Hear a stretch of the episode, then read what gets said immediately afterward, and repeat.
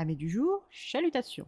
Pour les petits nouveaux, moi c'est Sekhmet et je vous souhaite la bienvenue dans mon podcast littéraire. Dans mon émission, je vais tenter trois fois par semaine de vous donner envie de découvrir des livres de tout poil, récents et moins récents. Alors, si ça vous tente, c'est par ici la suite.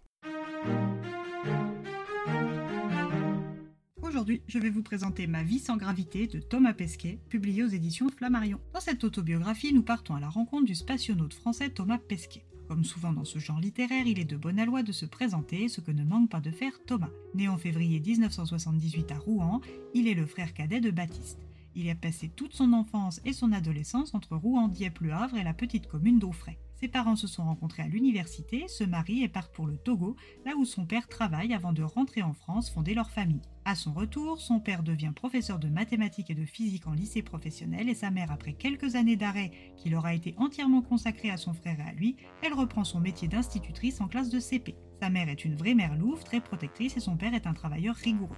Les frères Pesquet le savent très tôt, la culture familiale n'est pas celle des vocations artistiques mais celle de l'école de la République. Les bonnes notes sont de mise dès le départ. Thomas est heureusement doué pour apprendre et est doté de capacités d'apprentissage qui lui seront très utiles durant sa scolarité et même après. Ces facilités lui permettent quelques libertés comportementales avec l'autorité, toujours dans la limite du raisonnable bien sûr, ce qui lui vaut d'être populaire malgré son statut de premier de la classe. Thomas est à l'instar de son père un tatas, c'est-à-dire un fou de l'organisation, du rangement et du classement, trait de caractère que je partage avec eux. Très tôt, ses parents le mettent au conservatoire pour qu'il apprenne à jouer d'un instrument. Alors après une courte période de flûte traversière, il jette son dévolu sur le saxophone. Comme toujours, le jeune élève qu'il est se donne à fond pour performer et aiguise un peu plus son caractère compétiteur. Après le saxo, c'est au tour de l'activité physique de se frayer une petite place dans son planning.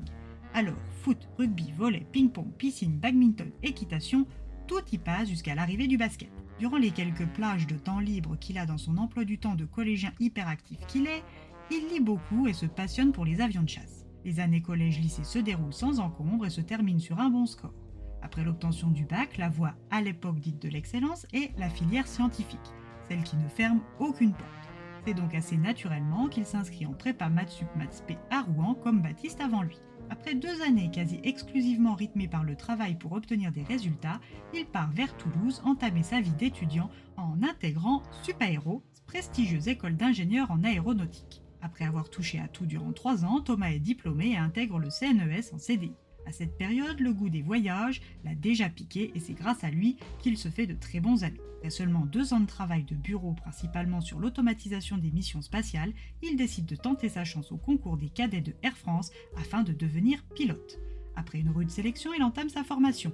Thomas est pilote de ligne pour Air France depuis deux ans et demi quand son ami Laurent lui donne l'info qui va bouleverser son destin. L'ESA, European Space Agency, cherche des nouveaux talents afin d'étoffer son corps d'astronaute en vue de futures missions avec équipage à destination de l'ISS, de la Lune et au-delà. L'appel de l'espace se manifeste à la lecture de ce message chez Thomas. Alors même si ses chances sont faibles, il envoie sa candidature et après plus d'un an d'épreuve, il est l'un des six chanceux sur les 8413 participants du départ. S'ensuit la folie des présentations officielles et le début de la formation à l'EAC, The European Astronaut Center, basé à Cologne en Allemagne. Thomas commence ses études de futur spationaute et de russe en septembre 2009. Après son entraînement initial et l'impatience grandissante de travailler sur la préparation d'une mission, c'est la déception. Minimum 7 ans au sol avant d'espérer être booké sur une mission si booking il y a. Thomas sait que c'est le lot de tous les astronautes et que certains ne deviennent jamais spationautes. Mais quand même, c'est dur à encaisser, surtout quand on a beaucoup sacrifié pour être là. Mais ce n'est pas dans son caractère d'abandonner ou de se décourager. Alors, c'est parti, boucher double. Et ses efforts seront récompensés, mais aussi un petit peu exploités. Qu'à cela ne tienne, en 2013, Thomas apprend son départ pour l'espace prévu en 2017. Il a 4 ans pour être prêt et réaliser son rêve de conquête spatiale.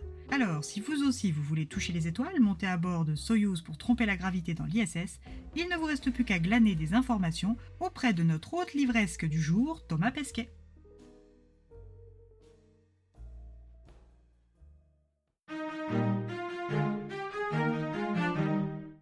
Un livre qui ne manque pas de détails et d'historique. On suit le parcours riche et atypique d'un homme brillant et accessible. Mais à titre purement personnel, j'attendais plus de sentiments, d'impressions et de ressentis et moins de mise en exergue des institutions scientifiques et aéronautiques.